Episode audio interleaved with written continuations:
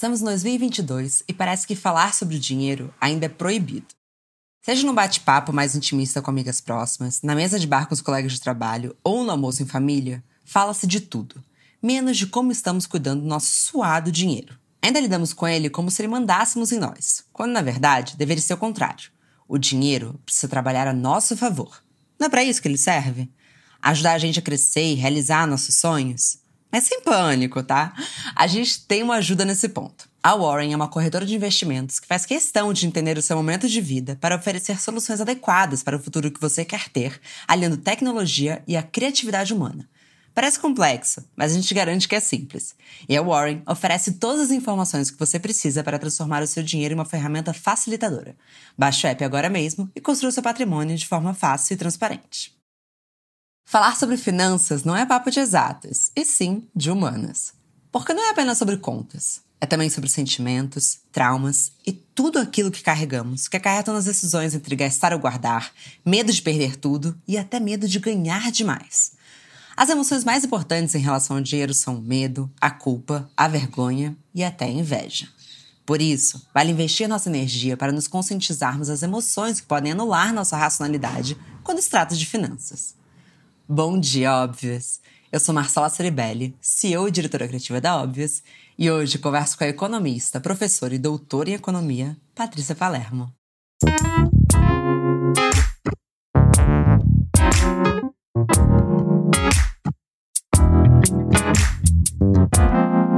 Bom dia, Óbvias! Bom dia, Patrícia. Como que você está hoje? Bom dia, óbvio. Bom dia, Marcela. Bom dia a todo mundo que está nos escutando. Eu estou maravilhosamente bem e estou muito feliz com essa nossa conversa, porque a gente tem que conversar mais sobre dinheiro, Marcela. Porque quem conversa mais sobre um assunto discute menos sobre ele. Quem conversa mais sobre um assunto começa a entender mais sobre ele. E quem conversa mais sobre dinheiro começa a viver melhor com o dinheiro. Então, tomara que a gente tenha um ótimo papo aqui e todo mundo que nos ouça goste bastante também. Torço pro mesmo, mas é tão complicado falar sobre dinheiro no contexto do país que a gente está vivendo, né?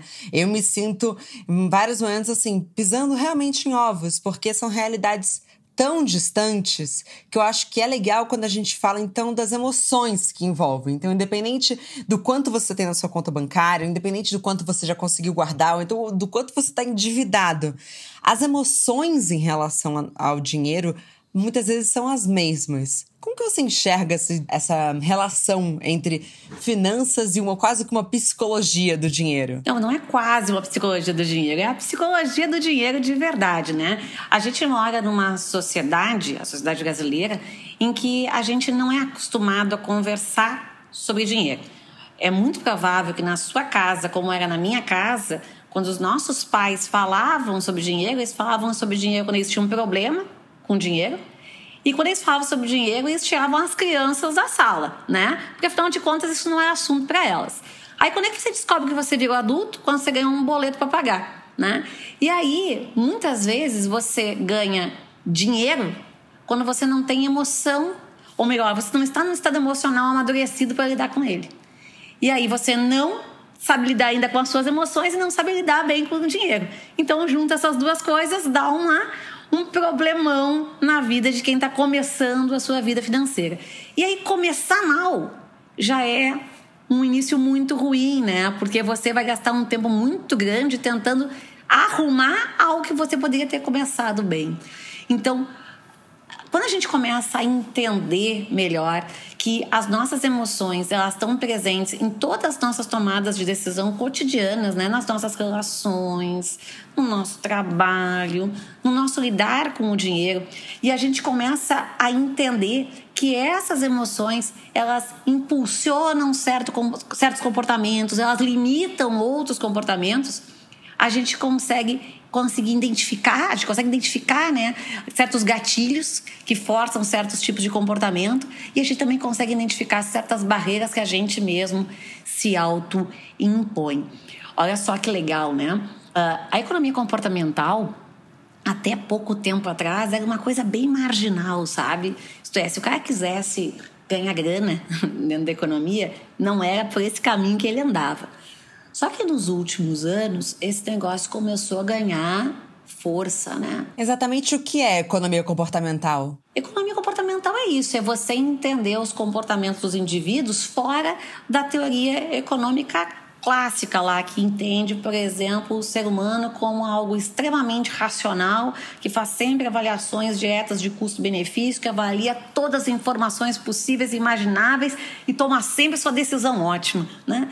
Isso é a economia tradicional. A economia comportamental ela vem, né, com um pé na porta e dizer, pá, né, tem algumas coisas que nós precisamos considerar. Isto é, tem momentos que a gente vai fugir dessa racionalidade.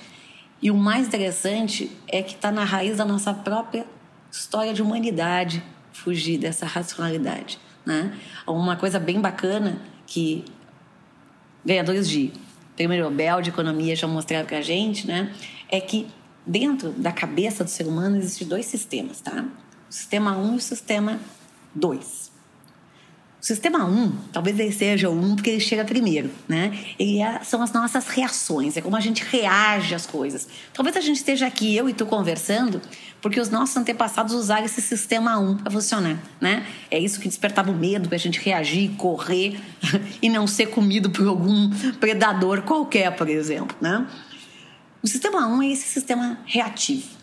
O sistema 2 é o sistema que processa, que faz cálculos, né? Que, que avalia custos e benefícios em, em toda a sua. no seu. milimetricamente, vamos dizer assim. Né? O que, que acontece? Você já imaginou, Marcela, gasto de energia que seria se a gente ficasse simplesmente processando milimetricamente toda e qualquer decisão que a gente tivesse que tomar? A gente não teria energia suficiente no corpo para fazer isso funcionar, porque o cérebro consome muita energia, né? E olha que eu penso demais, hein, Patrícia? Eu sei um pouquinho sobre isso. É, então veja só, né? Então, veja como você consome energia, né? Imagina se a gente tivesse que consumir energia até tudo, tudo, tudo, tudo, tudo, tudo que a gente fosse tomar de decisão. Cara, a gente acabava o dia morto, né? De tão cansado. Os indivíduos, os indivíduos começaram a entender que eles podem ter um, uma forma de fazer isso de uma maneira mais rápida, com poupança de energia. A gente entendeu como podia ser mais eficiente. E a gente começou a desenvolver regras de bolso. O que, que são regras de bolsa? São tais atalhos mentais para a gente chegar em certas respostas rápidas. Que são os hábitos, certo? São as coisas que a gente faz sem pensar tanto. Isso, mas na economia ganha um nomezinho, chama de heurística tá certo? Heurísticas são essas regras de bolsa, esses atalhos mentais que levam a gente a tomar certas decisões rápidas. O problema é que esses atalhos podem levar a gente para umas sinucas de bico. E a gente começa a usar esses atalhos, esses atalhos, esses atalhos, e a gente começa a ter erros de percepção, erros de avaliação, erros de julgamento, e a gente foge da racionalidade. E aí é que as emoções, como você estava falando, né? Começam a nos levar a tomar decisões econômico-financeiras muito ruins.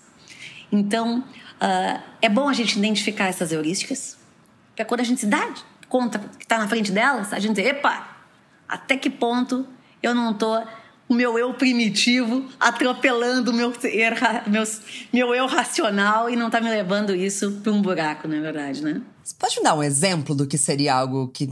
um comportamento como esse? Por exemplo, nós duas somos pessoas jovens aqui, né? Você é mais jovem que eu, né? Mas, tipo, jovens, por exemplo, adoram ter comportamentos semelhantes ao do seu grupo.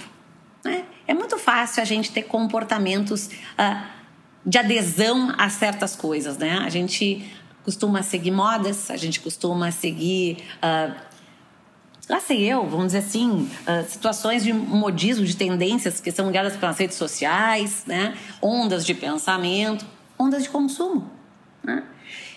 Isso é o que a gente chama de efeito adesão. Né? A gente aprende desde pequena a imitar, porque imitar traz sensação de segurança para a gente. Afinal de contas, alguém já fez uma coisa que deu certo, eu vou imitar, vai dar certo para mim também, né? Mas quantas vezes a gente consome algo que a gente não precisa ou a gente não quer, necessariamente, porque simplesmente quer acompanhar quem está junto, né? E isso pode levar a gente a consumir, que nem disse, quer dizer, coisa que a gente não precisa, que a gente não pode, ou a gente pode fazer certos tipos de aplicações financeiras que a gente sequer entende, porque a gente simplesmente quer acompanhar uma onda de mercado. Né? Então, isso pode nos levar a caminhos complicados, quando simplesmente a gente faz a adesão sem se perguntar, de fato, se essa adesão faz sentido para nós. Né? Então, esse efeito adesão, por exemplo, leva a comportamentos de manada. Quando você começa a ver que todo mundo faz um determinado comportamento e de repente você está fazendo também, você não sabe nem por que você está fazendo. Eu acho muito interessante isso, né? O brasileiro não consegue nem poupar direito e quer aplicar em Bitcoin. Né? Então, tipo, por quê? Ah, porque o vizinho aplicou, o amigo aplicou, o outro aplicou. Né? Mas as pirâmides financeiras também funcionam assim, né? Você tem um amigo que fez, outro amigo que fez, outro amigo que fez, outro amigo que fez. Aí você vai junto, mas você não sabe por que você está fazendo isso. Isso é o chamado efeito adesão. Eu entendi perfeitamente. Eu consigo entender muito isso que a gente traz, talvez de uma época até quase de adolescência, assim. Então, ah, mas se todo mundo vai, por que, que eu não posso ir, né? Talvez financeiramente seja um lugar que a gente demora a entender que, assim, talvez todo mundo possa comer fora naquele dia e você não esteja podendo comer fora. E é muito difícil também ir se dando limite quando você fala dessa dificuldade de poupar. Mas uma coisa que eu queria falar com você é que você trouxe da relação dos pais, né? E eu penso que, inclusive, lembrando do livro Segredos, do Domenico Starnoni, que é um autor que eu sou apaixonada, que tem essa família em que a avó gastava muito, então ela vivia endividada. Aí a mãe passou a poupar muito e não gastar nada. E aí os filhos gastavam tudo porque era a oportunidade que eles tinham. A gente vem sempre tentando quebrar ciclos da geração anterior. Como é que a gente chega num equilíbrio disso? A gente acho que encontra o equilíbrio, né, Marcela, quando a gente consegue entender o que efetivamente traz a felicidade para a gente. Né? Para você ter uma ideia, assim, eu vou olhar para mim mesma falar isso, tá? Eu sou uma pessoa que eu nunca quis ser rica, milionária, mas eu sempre quis ter tranquilidade financeira. Né? E a pergunta é por quê? Porque eu vivi numa casa que não tinha tranquilidade financeira, né? A pergunta é: será que a minha filha vai dar valor a essa tranquilidade financeira ou será que ela vai achar que isso é a coisa mais normal do mundo e que isso vai acontecer naturalmente? Será que ela vai entender que essa tranquilidade financeira foi construída graças a um esforço e a, graças a certos cortes que eu dei, mesmo tendo certos gatilhos para fazer certos comportamentos? Isso a gente não sabe, né? A questão toda é que quando a gente começa a ser educado para entender aquilo que nos aflige, educado para lidar com as nossas emoções e educado para lidar com o dinheiro, essas duas coisas levam a gente para lugares muito melhores. E eu acho que é essa a grande questão, né? Nós vivemos numa sociedade que as pessoas são muito ansiosas, né? Mas elas são muito ansiosas também porque elas não conseguem dominar as coisas que geram essa ansiedade nela e tampouco reconhecer o que gera essa ansiedade nela. E às vezes conhecer um pouco mais sobre certos assuntos ajuda a gente a caminhar por caminhos mais tranquilos. Então a gente pode dizer que poupar é muito difícil porque a gente tem dificuldade também de passar vontade. Claro, tá trazendo para um contexto de pessoas que teriam como poupar e não poupam, não pessoas que realmente não ganham o suficiente para isso. Tem várias explicações e ajudam a gente a entender por que, que é tão difícil poupar, sabe, Marcela? A gente tem uma ideia durante muito tempo, a expectativa de vida das pessoas era muito curta, né? Muito, muito curta. Então, por que, que você tinha que consumir hoje? Basicamente vou garantir que você estivesse vivo amanhã. Isso é uma memória genética nossa lá. Então a gente tinha essa questão do imediatismo, né? Então você consome hoje para garantir que amanhã você vai estar tá vivo. Então isso é um ponto. A segunda questão, que eu acho que é muito relevante também para dizer por que, que é tão difícil poupar, é que a gente muitas vezes é muito otimista com o que vai acontecer com o futuro. Então você deixa para resolver certas coisas mais tarde. Quando na verdade, o que a gente tem certeza, né, Marcela, é sobre o hoje. A gente sabe como a gente está hoje. Então é hoje que a gente sabe quanto a gente vai ser capaz de poupar. É hoje que a gente sabe quanto a gente vai poder ajudar o nosso eu do amanhã, né? Se a gente sempre vai postergando isso, nosso eu do amanhã fica com muitas coisas para resolver, coisas para resolver. O problema é que lá o eu do amanhã tem muita incerteza também, a gente não sabe o que vai acontecer com ele. A gente não sabe se ele vai estar num momento econômico bom da economia como um todo, a gente não sabe se a vida dele vai estar boa naquele momento, a gente não sabe se a saúde dele vai estar boa naquele momento, mas a gente sabe sobre o nosso hoje. A gente tem que se educar para gastar bem, porque quando a gente gasta bem, a gente cria condições para a gente poupar melhor.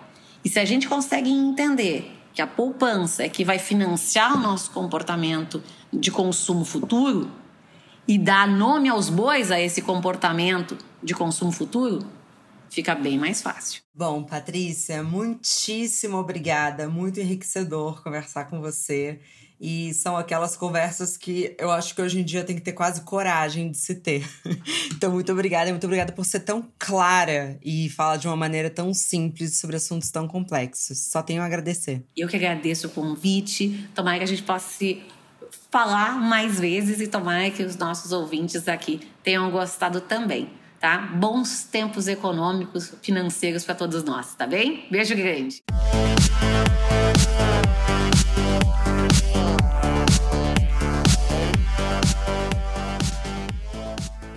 E se o papo é emoção, é claro que tinha que ter uma psicóloga entre a gente. Agora a gente vai falar com a Catarine Rosas, a nossa psicóloga queridinha do Bom Dia Óbvios. Kat, queria saber também de você. Como que você enxerga a conexão entre dinheiro e emoções? Má, a priori, eu acho que a minha resposta pode até parecer um pouco óbvia, mas eu enxergo essa conexão como algo real, que rodeia nossa vida e nossas escolhas o tempo inteiro. Essa relação existe e não falar sobre ela, ou ainda fingir que não é algo tão real assim, impacta muito negativamente a forma que a gente, especialmente nós mulheres, lidamos com dinheiro. E eu falo especialmente para nós mulheres porque de fato existe todo um cálculo, uma indústria que utiliza dos nossos gatilhos emocionais para que a gente consuma quase compulsivamente a gente compra mais quando a gente está triste, por exemplo, porque utilizamos esse consumo como se estivéssemos tomando uma pílula do prazer. E a partir daí há uma descarga dopaminérgica, que nada mais é do que um mecanismo do nosso corpo que está diretamente associado né, ao nosso sistema de recompensas. E, e com a sensação enorme de bem-estar e felicidade é, que te acompanha desde o momento que você está lá fazendo o carrinho no, no, site, no seu site preferido de compras, até o momento que você recebe a mensagem: o objeto saiu para entrega ao destinatário. Nesse mesmo sentido mais emocional, por que, que poupar acaba sendo tão difícil para além de quanto você ganha? Acredito, Má. E aí, falando especialmente desses últimos dois anos, né? Para mim é até um pouco inevitável não falar sobre isso e não fazer essa contextualização que é tão necessária. É, foi um período que, junto com o boom da pandemia, veio também o boom dos e-commerces e das compras online. A gente passou a entender o consumo e a compra como uma ferramenta importante de autorregulação emocional. Ah, e aí, para dar um pouquinho uma explicadinha, deixar mais claro, a autorregulação nada mais é do que uma habilidade, em verdade, né? que possibilita que nós, seres humanos, consigamos adaptar, modular, até mesmo controlar as nossas emoções, dar-lhe a devida proporção. Então, comprar uma blusa na internet, por exemplo, pedir uma comida pelo seu delivery, passou a ser caracterizado como uma forma muito importante, uma fonte quase, né, de alívio, uma válvula de escape, sabe? É algo que te proporciona uma redução imediata da tensão. Então, você está tensa, você pede a comida, a comida chega, você come e acabou tensão. Não existe mais resquício sobre ela. É... E o problema é esse: ajuda ela supre essa função muito bem, mas é a curto prazo. O alívio que surge de forma imediata, a posteriori, é substituído por novos sentimentos e emoções que são muito difíceis de lidar, como a culpa, o arrependimento, a tristeza, até mesmo a decepção com você mesma e tantas outras coisas. E aí a gente passou a entender esses gastos como, ótimo, como ótimos recursos, em verdade, né? Contra os incômodos emocionais que a gente vive ali naquele momento. E essa mentalidade, apesar de ser sim funcional, porque cumpre a sua função de te deixar mais aliviada, nem sempre vai levar em consideração o quanto você ganha, né? A gente não respeita. É, quando a gente utiliza essa ferramenta como válvula de escape, a gente não leva em consideração qual que é o nosso teto de gastos ali. Kat, recentemente eu li um artigo que falava sobre a conexão entre a nossa criança interior e a maneira como a gente lida com o nosso dinheiro. Enfim, quase caí para trás. Mas você pode é, dissertar um pouquinho sobre esse assunto também? Eu acho que essa é uma excelente pergunta, Má. No último dezembro, né? Da agora do ano passado, de 2021, na véspera do Natal, eu abri uma caixinha de perguntas lá no Reinventando Narrativas, que é o meu Instagram, onde eu fazia o seguinte questionamento: O que você não podia ter quando criança e comprou assim que começou a poder? Detalhe, Marcela, foi a caixinha que teve mais envios da história do Reinventando. Muitas pessoas responderam, que me deu ali naquele momento a noção do quanto esse assunto mobiliza. Eu me emocionei muito com os envios. Tinha um pouco de tudo, né? Na verdade, as pessoas falavam é, roupas, sapatos, porque sempre ali na infância herdavam, né? Sapatos e roupas usadas de, dos primos mais velhos, das tias ricas da família ir ao mercado e comprar cinco Kinder Ovos, comprar jogos, Legos, tênis, videogame.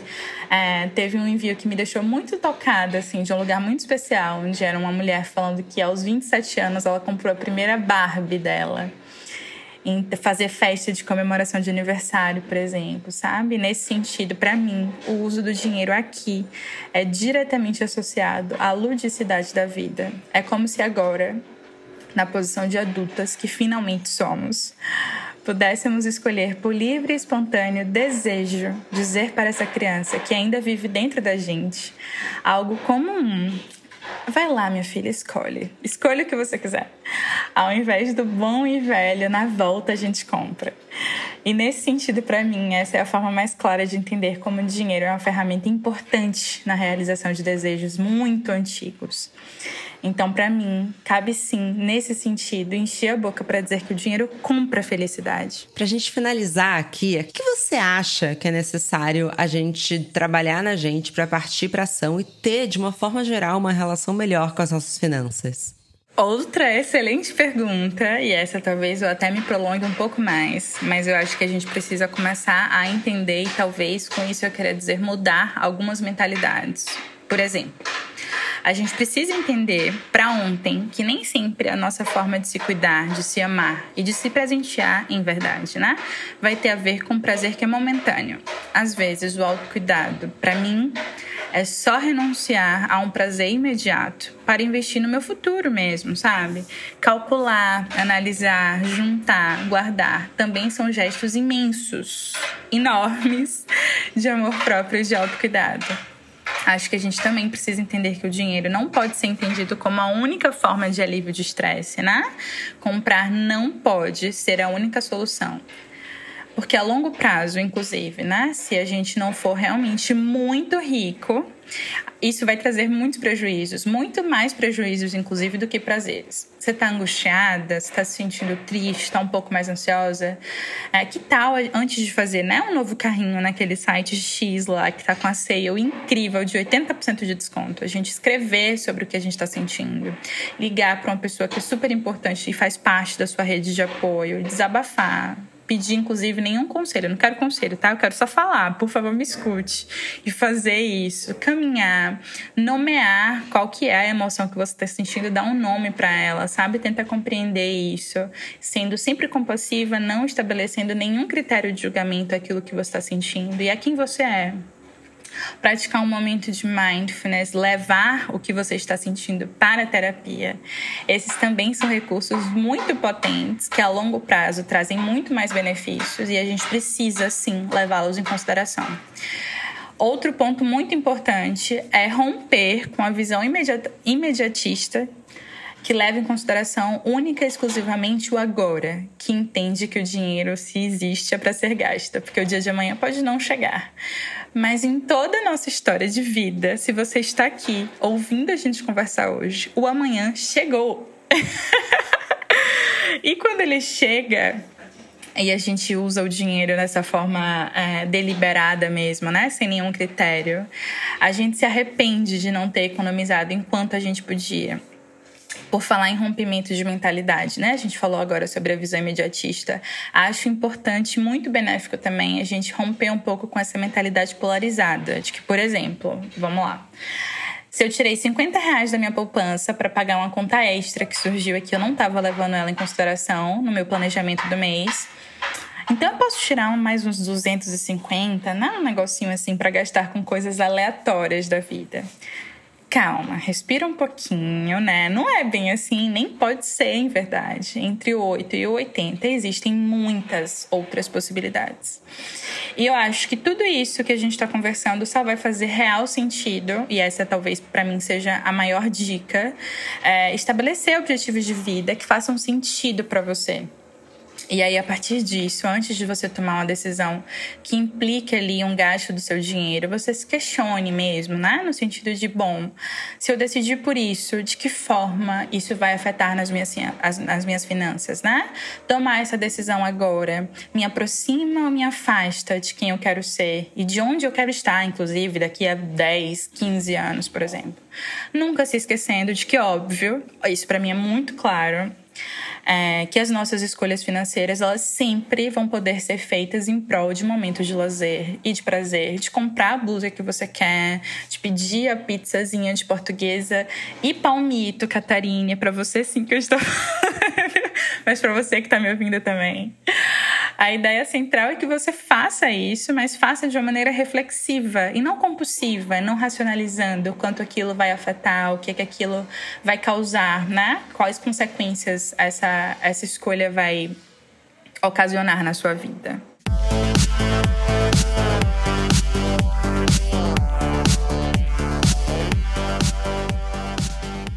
Muita gente acaba deixando de investir por não conseguir ver uma recompensa no ato. E nós somos seres emocionais, onde a busca pelo prazer imediato é quase que inevitável. E quando a gente fala em como lidar com o próprio dinheiro, comprar um iPhone novo, por exemplo, pode gerar mais prazer do que investir um montante em produtos no mercado financeiro. Quando a gente consome algo que a gente deseja, que pode ser até aquele chocolate, o cérebro libera dopamina e com isso a gente sente uma sensação de bem-estar e é quase que imediato. E é claro que a gente precisa viver a vida com um sentimento de satisfação, mas sem deixar de lado o futuro, porque ele certamente vai chegar. E a melhor maneira de planejar o seu futuro é definindo os seus objetivos de vida, porque assim a vida financeira ganha mais sentido e a sensação de prazer virá com cada meta alcançada. Todo objetivo pode virar investimento, sim, inclusive aquela compra do iPhone novo, tá? Bom, investir por objetivos nada mais é do que quantificar o que você quer alcançar e traçar um horizonte de tempo, que pode ser em curto, médio ou longo prazo. Esse horizonte de tempo varia de pessoa para pessoa, mas você pode pensar assim: curto prazo para os objetivos de até dois anos, médio prazo para os objetivos de 2 a 10 anos e longo prazo para objetivos superiores a 10 anos. Então, se está nos seus planos fazer uma viagem para a Europa em 2024, planeje essa viagem. E se você quer construir uma casa daqui cinco anos, coloque esse sonho no papel. E pensar também em como você quer viver a fase da sua aposentadoria daqui 15, 20 anos faz parte do projeto para o seu eu do futuro. Bom, qualquer situação e que a gente deseja mudar na nossa vida pede disciplina. E começar a investir pode ser tão desafiador quanto querer introduzir uma atividade física na rotina. Muitas vezes nos sentimos cansados e não enxergamos o resultado de todo esse esforço. Mas depois de um tempo, esse processo vira um hábito porque você se sente bem e, mesmo sem ânimo, você vai lá e faz uma hora de caminhada. E para você não perder o fôlego no meio da jornada do planejamento financeiro, a dica que eu dou é: ative o mecanismo do prazer. Reflita por que você começou a planejar aquele objetivo e o quão importante ele é para você. E faça também um exercício com a sua mente, se transportando para aquele momento tão esperado onde você está realizando aquele sonho e sinta a felicidade que é chegar lá. Isso vai te ajudar a pensar no futuro e equilibrar os pratos do presente. O principal aliado do investidor é o tempo. Eu posso dizer que começar a investir o seu dinheiro hoje, mesmo que ainda não seja a quantia que você gostaria de guardar, é mais importante do que esperar 10 anos e começar com um valor maior. Acompanhe comigo nesse exemplo o que é a magia dos juros compostos. Vamos pensar que a Joana investiu 500 reais por mês durante 20 anos e a Daniela, amiga dela, investiu mil reais por mês durante 10 anos.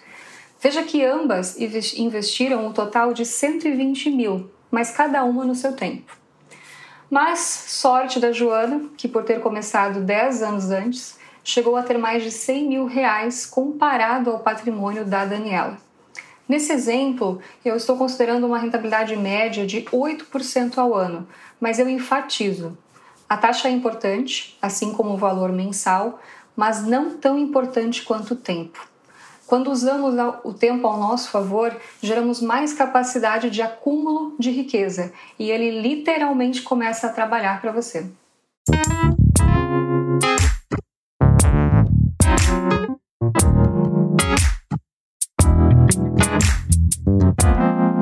Muito obrigada também a você que nos escutou até aqui. Mas a nossa conversa não tem fim. Continuamos semanalmente na nossa newsletter, que você pode se inscrever no www.obvious.cc, no Instagram, arroba e com comentários e sugestões sempre com carinho, no bomdia.obvious.cc.